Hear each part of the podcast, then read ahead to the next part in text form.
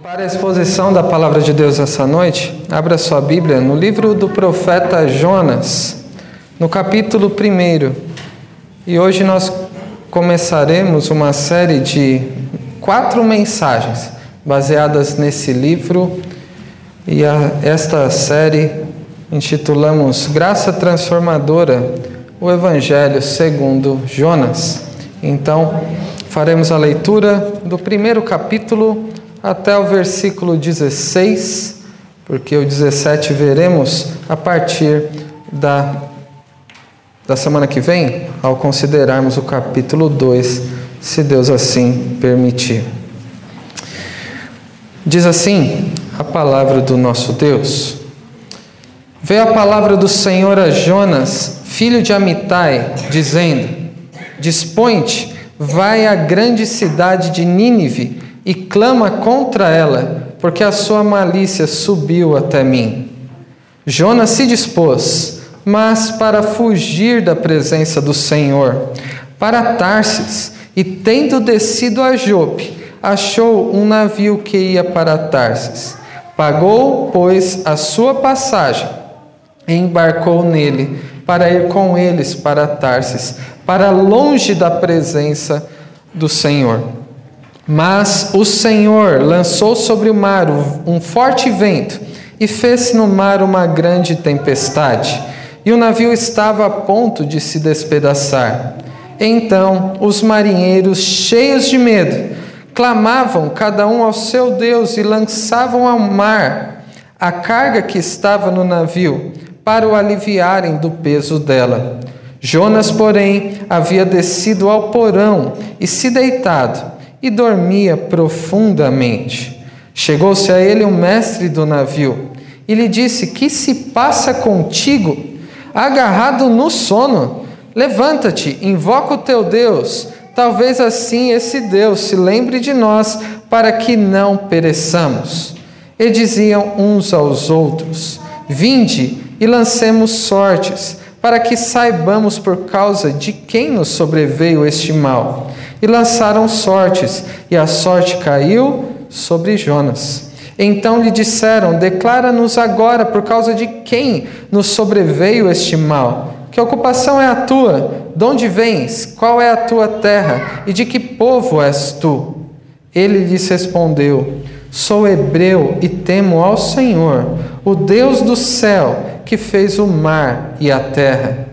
Então os homens ficaram possuídos de grande temor e lhe disseram: Que é isso que fizeste?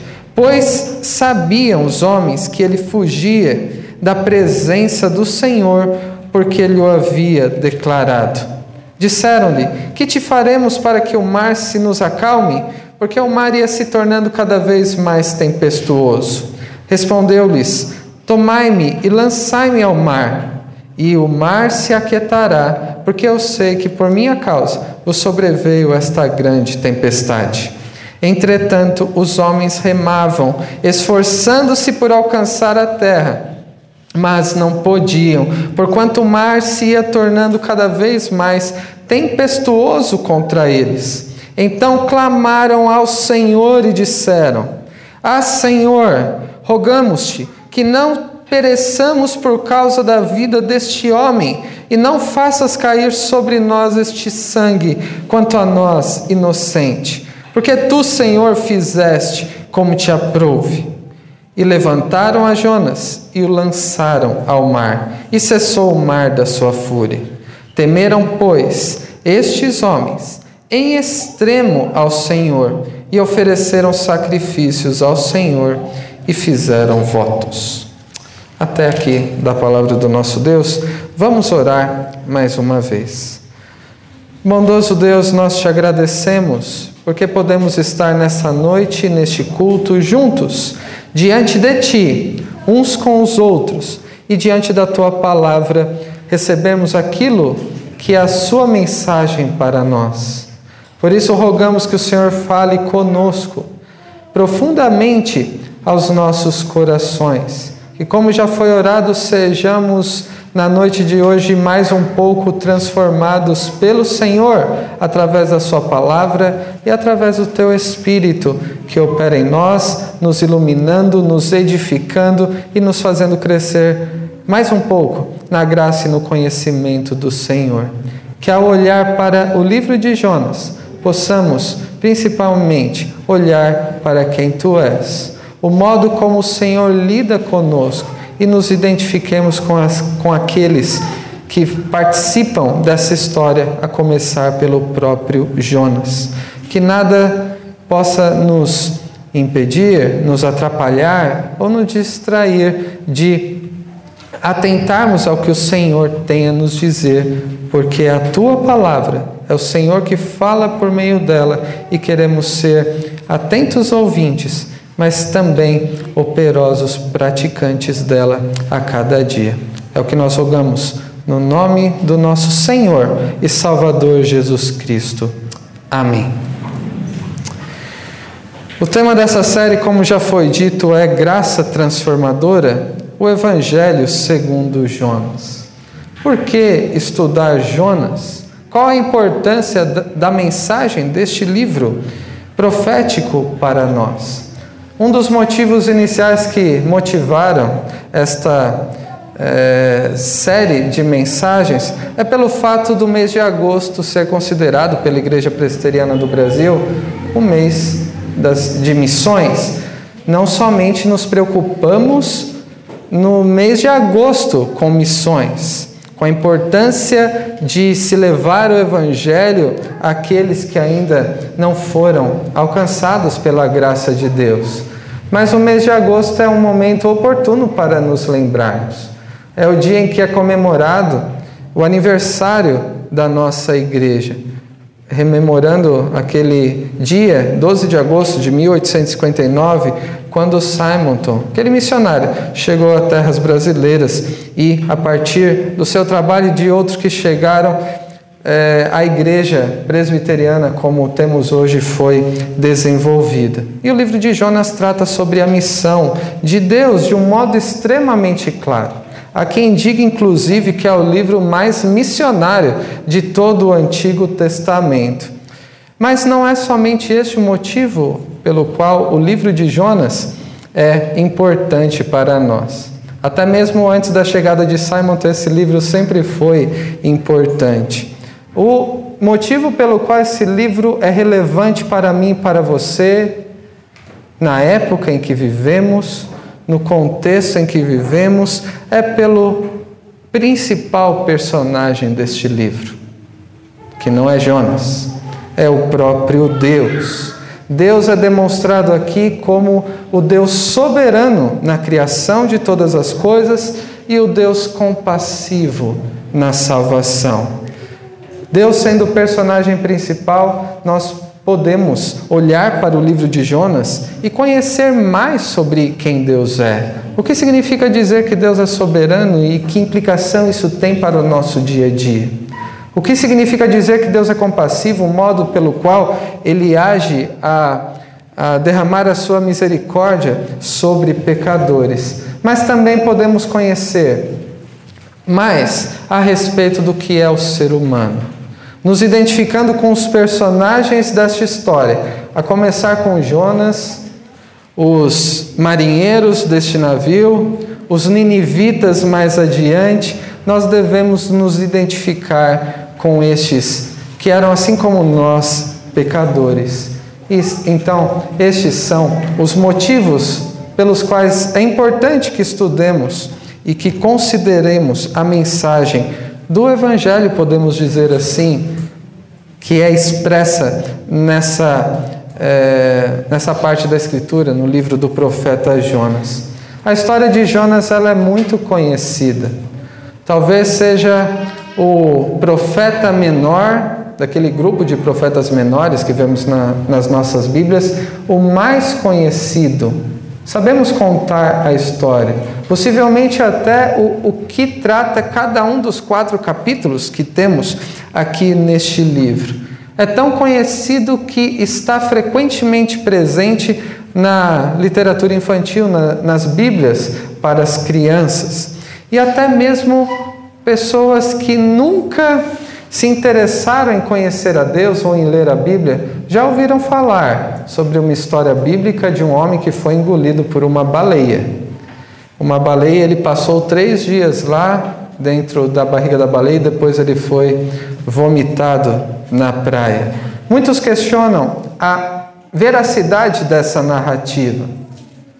Talvez alguns seja por causa deste peixe grande. Como é possível alguém ser engolido por um grande peixe? Que muitos chamam baleia. A Bíblia chama grande peixe. E depois de três dias, essa pessoa ser cuspida na praia e continuar vivendo.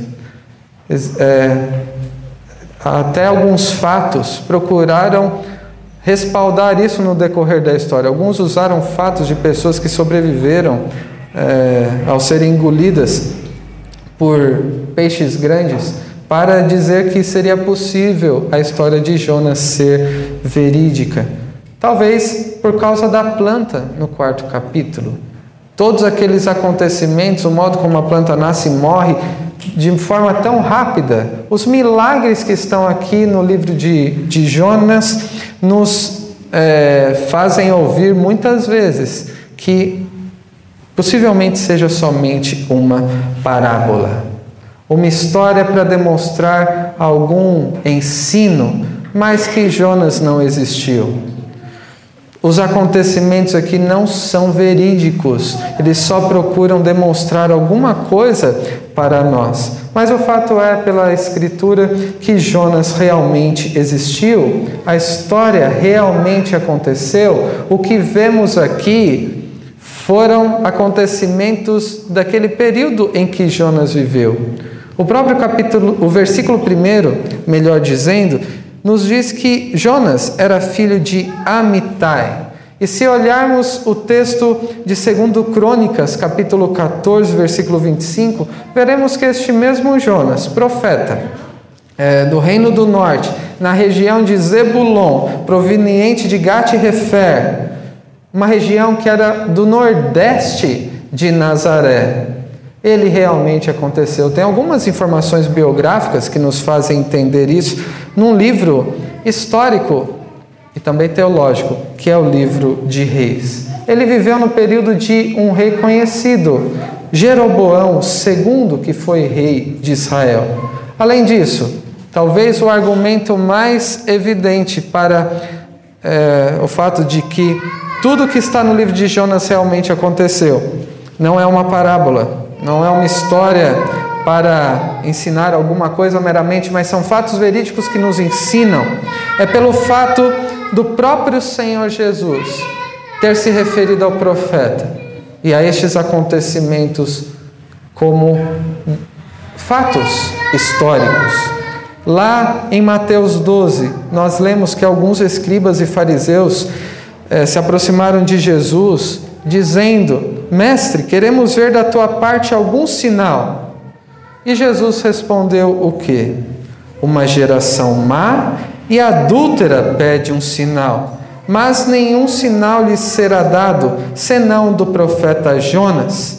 Porque assim como esteve Jonas três dias e três noites no ventre do grande peixe, assim o filho do homem estará três dias e três noites no coração da terra.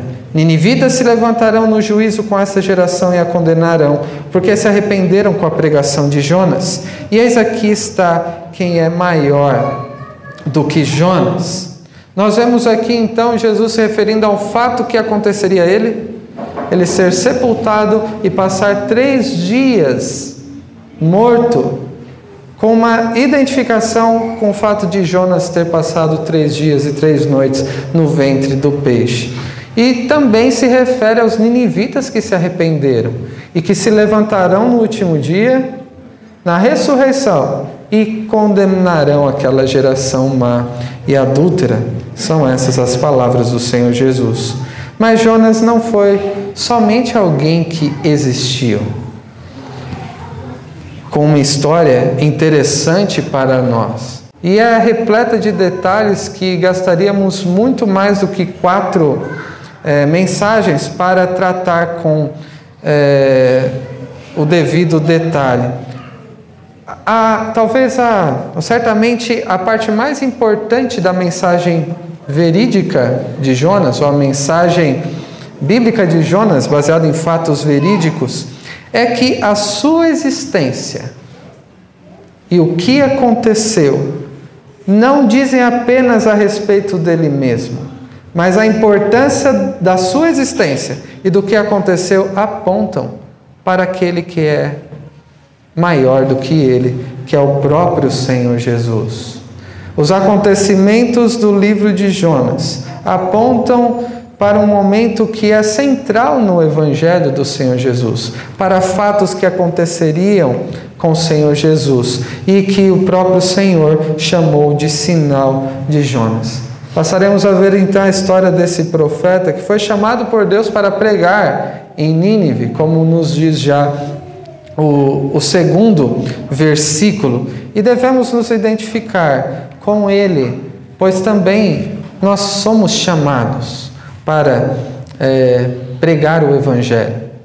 Aqueles que são inimigos de Deus. Por isso, esse primeiro capítulo nós poderíamos é, usar como tema a vocação de Jonas, da sua omissão à compaixão. E é exatamente sobre isso que nós vemos nestes versículos que passaremos a considerar agora. Vemos em primeiro lugar o chamado para pregar. E Jonas fugiu. Nos primeiros versículos nós lemos que Deus ordena que Jonas se disponha para ir a Nínive e clame, ou seja, pregue contra ela. E o próprio Senhor diz o motivo pelo qual ele deve pregar lá porque a sua malícia, o seu pecado chegou até mim. O limite estabelecido por Deus para tolerar o pecado daquela nação tinha chegado a Deus. E qual foi então a ordem de Deus ao profeta, que era um pregador, um porta-voz da mensagem de Deus? Clame contra Nínive. E o clamar contra Nínive tem o sentido de é, ressaltar a mensagem do juízo que sobreveria àquela cidade. Nós vemos isso no, no versículo 4 do capítulo 3. Quando Jonas, depois de ser cuspido, ele se dirige a Nínive, como veremos, e nós vemos aqui o conteúdo da mensagem, que era qual? Ainda 40 dias e Nínive será subvertida. Temos o costume aqui da mensagem ser, em média, 40 minutos. A mensagem de Jonas durou 4 segundos. Que mensagem, né? De 4 segundos, talvez até menos, dependendo da, é, da maneira que Jonas dissesse. Ainda 40 dias e Nínive será subvertida. Isto que é pregar contra Nínive. Isso quer clamar contra aquela cidade perversa. E é, para nos atentarmos para a cidade de Nínive, porque conhecemos por nome, mas devemos considerar algumas das características para que entendamos melhor a narrativa. Nínive era a capital de um império que era é, cada vez mais, é, é de forma intensa, uma potência militar da época, que escravizou nações. E Nínive era a capital da Assíria, deste império, que era uma potência da época. Foi o império assírio que destruiu Israel, levou muitos israelitas para o exílio. Naum é um profeta que é, viveu, profetizou aproximadamente um século após Jonas.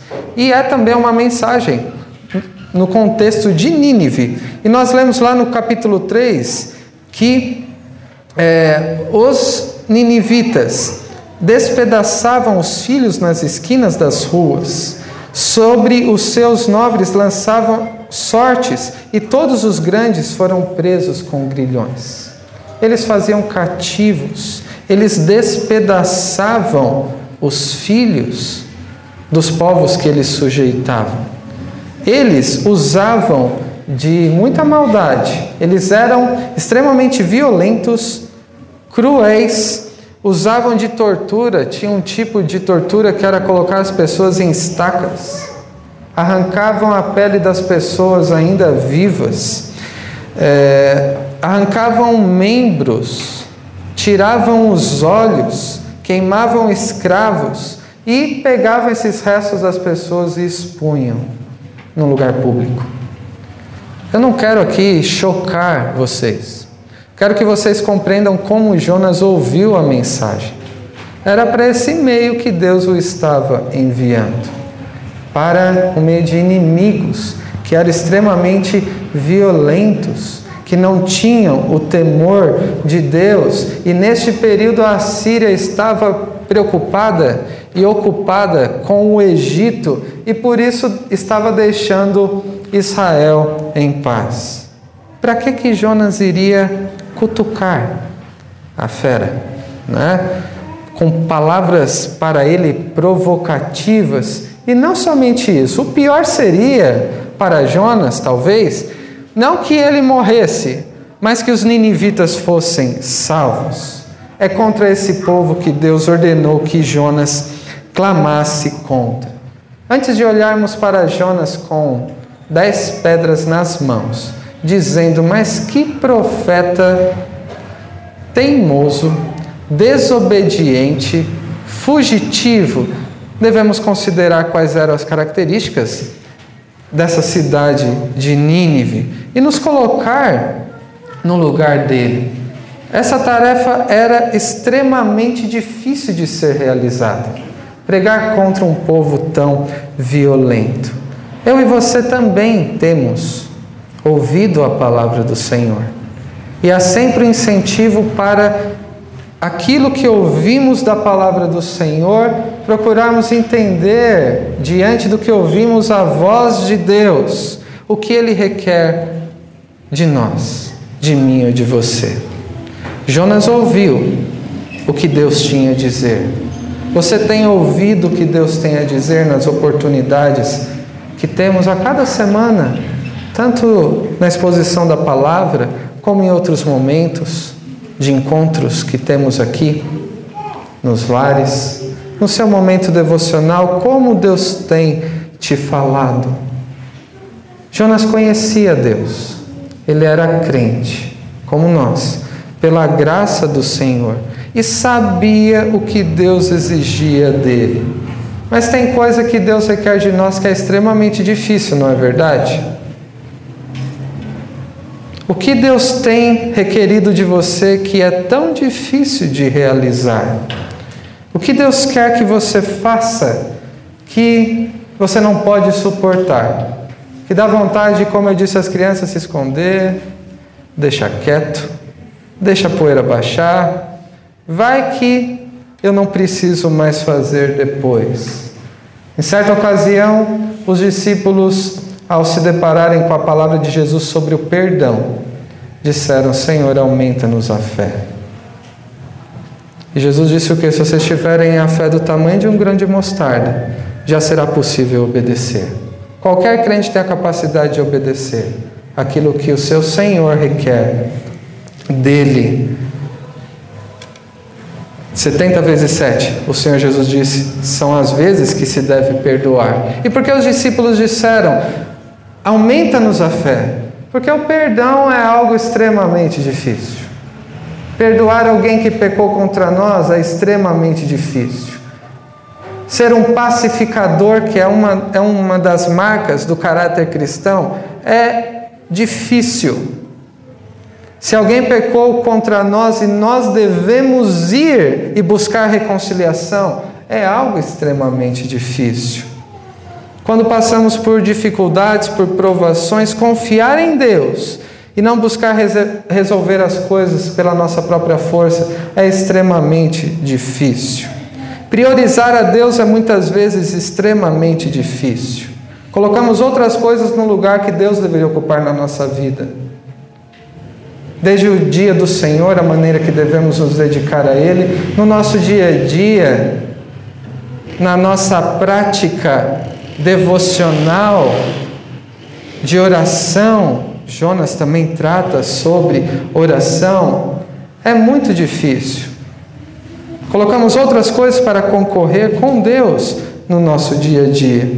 Quando a Bíblia nos ordena falarmos do Evangelho, ainda que não gostemos daquelas pessoas, é algo extremamente difícil. Para nós, alguns podem ir para o inferno e será melhor. Foi esse o sentimento de Jonas.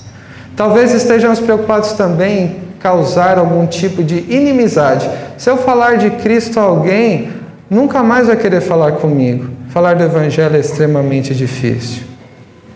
Pergunte a Jonas o quanto é difícil falar da vontade de Deus, do juízo de Deus vindouro. Jonas, ele se dispôs. E se pararmos aqui, parece que ele obedeceu, mas ele teve uma disposição resoluta para fazer o contrário. Desobedeceu e fugiu da presença do Senhor, como diz o versículo 3. Ao invés de ir para Nínive, Jonas, ele embarcou para Tarso depois de passar por Jope. Usou os próprios recursos que ele tinha para pagar a passagem. E ele foi no outro extremo, enquanto é, Deus ordenou que ele fosse para leste, ele foi para oeste. Ele foi para o fim do mundo conhecido para tentar fugir da presença do Senhor. Mas é curioso como Deus ele não impediu que Jonas fosse para o lado oposto. E parece que Jonas ele decide o que quer fazer. Mas com Deus não é assim na nossa vida. Aparentemente, Jonas fazia o que ele queria fazer e Deus não poderia forçá-lo a nada. E muitos têm essa concepção daquilo que Deus exige de nós. Mas com Jonas aprendemos que não é assim. Por que, que Deus ele não impediu que Jonas fosse a Jope ou que entrasse naquela embarcação para Tarsis? A resposta, uma possível resposta, lemos na liturgia. No livro do profeta Isaías, capítulo 55. Porque Deus não impediu Jonas de ir em direção a Tarsis? Porque os pensamentos de Deus não são os nossos, nem os caminhos dele são os nossos. Deus sabe o que está fazendo. E ainda que pareça que Deus não está fazendo nada, ele nunca deixa de agir de modo a cumprir os seus propósitos. Uma outra possível resposta nós vemos na continuação, a partir do versículo 4, quando Jonas ele é confrontado para voltar com aquela tempestade. E sendo confrontado para voltar, o que ele fez? Dormiu. A partir do versículo 4 ao 6, nós vemos que Deus é soberano sobre a criação. Os versículos 4 a 6, que eu quero ler novamente, que dizem: Mas o Senhor lançou sobre o mar um forte vento e fez-se no mar uma grande tempestade, e o navio estava a ponto de se despedaçar. Então os marinheiros, cheios de medo, clamavam cada um ao seu Deus e lançavam ao mar a carga que estava no navio, para o aliviarem do peso dela. Jonas, porém, havia descido ao porão e se deitado e dormia profundamente. Chegou-se a ele o mestre do navio e lhe disse: Que se passa contigo, agarrado no sono? Levanta-te, invoca o teu Deus. Talvez assim este Deus se lembre de nós, para que não pereçamos. Vemos aqui a soberania de Deus sobre a sua criação, a soberania de Deus sobre o mar, sobre o vento, sobre a tempestade, e tanto o mar, o vento a tempestade obedecem ao seu Criador. Vemos também a soberania de Deus sobre a embarcação, que enquanto o navio estava prestes a se despedaçar e os marinheiros, acostumados com tempestades, ficaram com medo de morrer. Era algo fora do normal. E Deus demonstra sua soberania na preservação daquela embarcação, dos marinheiros e daquele passageiro relutante que era Jonas. Deus é soberano na proteção, na preservação das pessoas também. E no versículo 6 nós vemos a soberania de Deus na sua criação em especial na aproximação que aquele mestre ou capitão do navio faz sobre Jonas, apesar da insensibilidade do profeta espiritual, desobedecendo, tentando fugir de Deus, em meio a uma tempestade, como ele conseguiu dormir? Ele estava insensível espiritualmente. Ele não estava percebendo as coisas é, que ele estava é, se envolvendo, o que ele estava fazendo, da perspectiva de Deus. Tamanho era o seu orgulho, o seu egoísmo. Ele não estava vendo as coisas da perspectiva de Deus. Mas apesar da sua insensibilidade e da incredulidade daquele pagão, que era o capitão do navio que estava é, clamando a deuses, Deus usou este ímpio, que era o capitão do navio, para confrontar a tolice deste profeta, que assim como nós era pecador.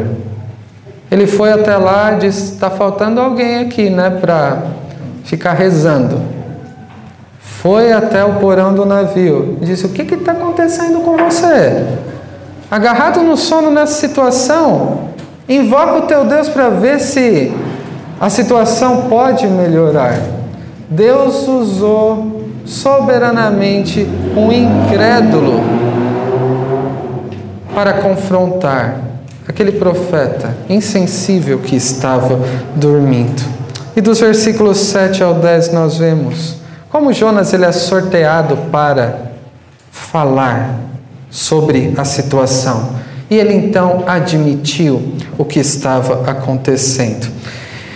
Versículo 7: Diziam uns aos outros: Vinde, lancemos sortes para que saibamos por causa de quem nos sobreveio este mal. E lançaram sortes, e a sorte caiu sobre Jonas. Então lhe disseram: Declara-nos agora por causa de quem nos sobreveio este mal? Que ocupação é a tua? De onde vens? Qual é a tua terra? E de que povo é teu? E ele lhes respondeu: Sou hebreu e temo ao Senhor, o Deus do céu, que fez o mar e a terra. Então os homens ficaram possuídos de grande temor e lhe disseram: Que é isso que fizeste? Pois sabiam que os homens que ele fugia da presença do Senhor, porque ele o havia declarado. Deus é soberano na sua criação e aqui nós vemos na sua providência. A maneira como aqueles homens ímpios, que não eram tementes a Deus até então, de resolver o problema era lançar sortes. Fica imaginando no meio da tempestade jogando dado ou algum outro tipo de é, de sorteio que eles pudessem fazer ali. É claro que não eram dados, mas a sorte foi lançada para procurar encontrar alguma resposta, como que está tendo no escuro, porque eles não conheciam a Deus.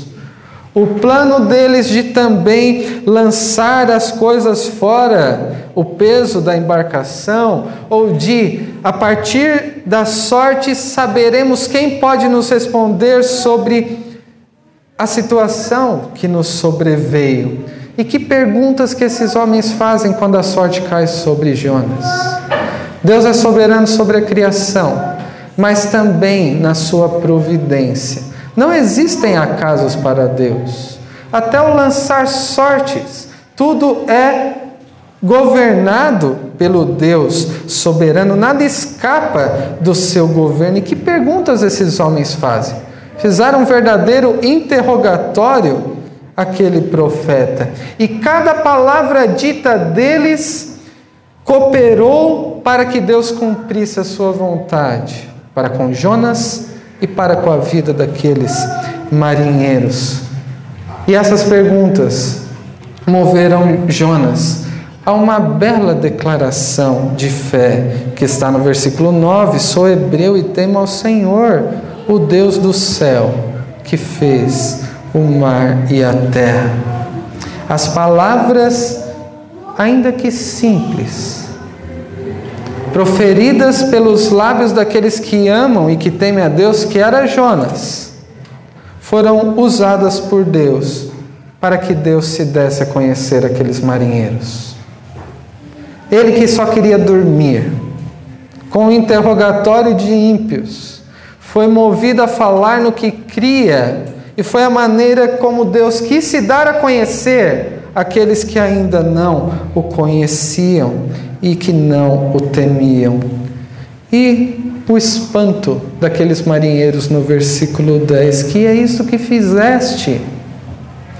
Diante desse Deus tão poderoso, Criador dos céus e da terra, o Deus soberano, por que fugir dele? O que, que você está fazendo, Jonas? E por que desobedecer a um Deus tão poderoso? Quantas vezes aquilo que fazemos ou aquilo que dizemos contrariam aquilo que professamos crer, que não é coerente? Eu já ouvi um ímpio questionando crentes, dizendo: vocês falam que temem a Deus, que ama a Deus, que Deus cuida, que Deus abençoa, e ficam aí se queixando de coisas tão pequenas. Isso da boca de um ímpio. E não é verdade que muitas vezes, pela nossa própria fragilidade, pecaminosidade, nós demonstramos alguma coisa, temos uma atitude ou falamos alguma coisa que não é condizente com a grandeza do nosso Deus. Essa tempestade foi levantada pelo próprio Deus para fazer com que Jonas se arrependesse. Nós vemos aqui como Deus usa dificuldades para fazer com que aqueles que são seus filhos reconsiderem o que estão fazendo, o modo como têm vivido. Jonas, ele ouviu a voz de Deus no início, e depois de acordar, por questionamento de ímpios, mais do que a tempestade, mas também pela tempestade, ele se tocou do que Deus estava fazendo ao redor. Ouvir a voz de Deus nos faz entender o que está acontecendo ao nosso redor. E Jonas, tendo ouvido o que ele deveria fazer e percebendo o que estava acontecendo, ele teve uma perspectiva correta dos motivos daquilo. Muitas vezes nós passamos por dificuldades, curtas ou prolongadas, e podem ser recursos que Deus usa para que nós reconsideremos o nosso modo de viver. Para que, assim como Jonas estava aprendendo, possamos também aprender o que está escrito em Provérbios 3, a confiar no Senhor de todo o nosso coração, a não nos estribar no nosso próprio entendimento, para que reconheçamos o, o Senhor em todos os nossos caminhos e Ele endireite as nossas veredas. Era isso que Jonas estava aprendendo.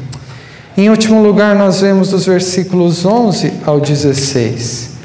Enquanto Jonas, em meio à desobediência, em meio à desobediência, ele demonstra compaixão.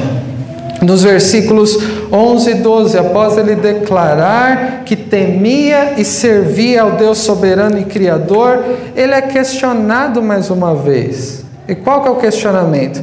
Que te faremos para que o mar se nos acalme? Porque estava piorando a situação. Em meio à desobediência, ele é movido a ter compaixão daquelas vidas, porque ele percebeu que ele era o culpado e que aqueles homens estavam em risco. E é interessante como no início ele não estava disposto a arriscar sua vida se necessário, a pregar para uma cidade de mais de 120 mil habitantes que era Nínive, e essa informação está no capítulo 4. Mas agora ele estava se dispondo a morrer por alguns marinheiros. Em meio à desobediência, ele demonstra compaixão, mas os marinheiros eles não quiseram é, fazer o que Jonas estava falando. E eles remavam cada vez mais para procurar alcançar a terra, mas eram impedidos porque o mar ficava cada vez mais tempestuoso e eles aprenderam que não existe nada que o ser humano possa fazer para aplacar a ira do Deus soberano. Não existem obras, esforços humanos que sejam adequados ou suficientes para fazerem a ira de Deus ser aplacada. Então, nos versículos 14 e 15, nós lemos que eles clamaram ao Senhor e disseram a Senhor: Rogamos-te que não pereçamos por causa da vida deste homem, não faças cair sobre nós este sangue, quanto a nós inocente. Porque tu, Senhor, fizeste como te aprouve. E levantaram a Jonas e o lançaram ao mar, e cessou o mar da sua fúria. Que, que eles estavam aprendendo aqui? Algo que é central no Evangelho e que aponta para Cristo de um modo impressionante e que podemos muitas vezes passar batido. Eles aprenderam que só o sacrifício de um inocente para eles poderia aplacar a ira de Deus. Isso aponta para Cristo de um modo belo e impressionante, porque Cristo, o verdadeiro inocente, foi o necessário para aplacar a ira de Deus que tínhamos contra nós. E com tudo isso, Deus estava fazendo com que aqueles homens, como diz o versículo 16, temessem em extremo ao Senhor, oferecessem sacrifícios ao Senhor e fizeram votos. Aqueles homens passaram a temer o Deus verdadeiro, o adoraram, se comprometeram, se consagraram a Ele. Deus, ao revelar a sua soberania sobre toda a criação e a compaixão na salvação, Ele salvou aqueles homens, apesar daquele desobediente profeta. Isso nos ensina que Deus ele usa a mim e a você, apesar das nossas falhas, dos nossos pecados e imperfeições. E ele usa o que ele quiser para nos conduzir para aquilo que é a sua vontade. Para concluir algumas aplicações para nós. Nós vemos no início a palavra de Deus vindo a Jonas Assim como temos ouvido a voz de Deus em muitas oportunidades, a palavra de Deus deve gerar uma disposição para que nós obedeçamos a Deus, confiemos que Deus sabe o que está fazendo e que a sua vontade é o melhor para nós. Lembre-se de que, por mais difícil que pareça obedecer, nós devemos obedecer. Somos servos, Deus é o nosso Senhor. A palavra de Deus nos ensina qual é a vontade de Deus e aqueles que foram salvos querem também servi-lo através de uma vida de obediência. Em segundo lugar, nós vemos na mensagem do primeiro capítulo de Jonas que Deus disciplina os seus filhos.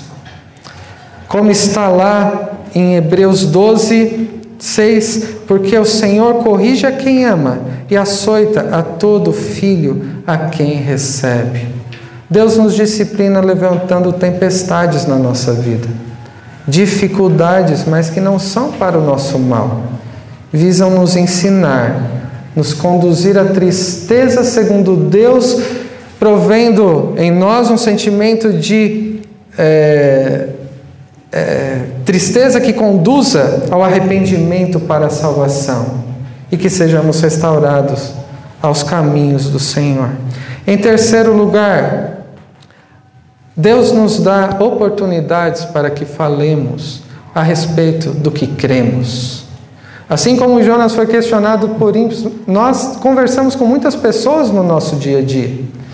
E Deus assim nos dá oportunidades para que falemos a respeito do que cremos. E o modo como você demonstra em que crê, segundo a palavra de Deus, o que Deus diz na Sua palavra e a maneira como enxergamos a luz da palavra o mundo, é o modo como Deus se revela àqueles que estão diante de nós, ao nosso redor. Deus usa as palavras que saem da nossa boca Ainda que sejamos imperfeitos, para que ele se dê a conhecer a quem ele quer salvar, assim como ele quis salvar estes marinheiros aqui. E em último lugar, apesar da nossa desobediência e relutância, ele nos usa e nos ensina. Se dependesse de nós, estaríamos perdidos. Jonas teria chegado a Tarsis, talvez nunca mais tivesse voltado. Mas apesar da desobediência, Deus disciplina e nos ensina a temê-lo, a obedecê-lo, a confiar nele e, como veremos mais adiante, nos ensina a olhar as coisas como ele mesmo vê. Que Deus nos abençoe ao considerarmos a mensagem do livro do profeta Jonas, para que, ouvindo a voz de Deus, estejamos dispostos a obedecer, porque confiamos no nosso Senhor. Que levemos a disciplina a sério com humildade, porque isso é demonstração de que somos filhos de Deus. Que não percamos a chance de falar sobre o que cremos nas nossas conversas do dia a dia e que confiemos plenamente no Senhor, porque apesar da nossa imperfeição, somos usados por Ele como instrumentos nas Suas mãos. Que Deus os abençoe. Amém.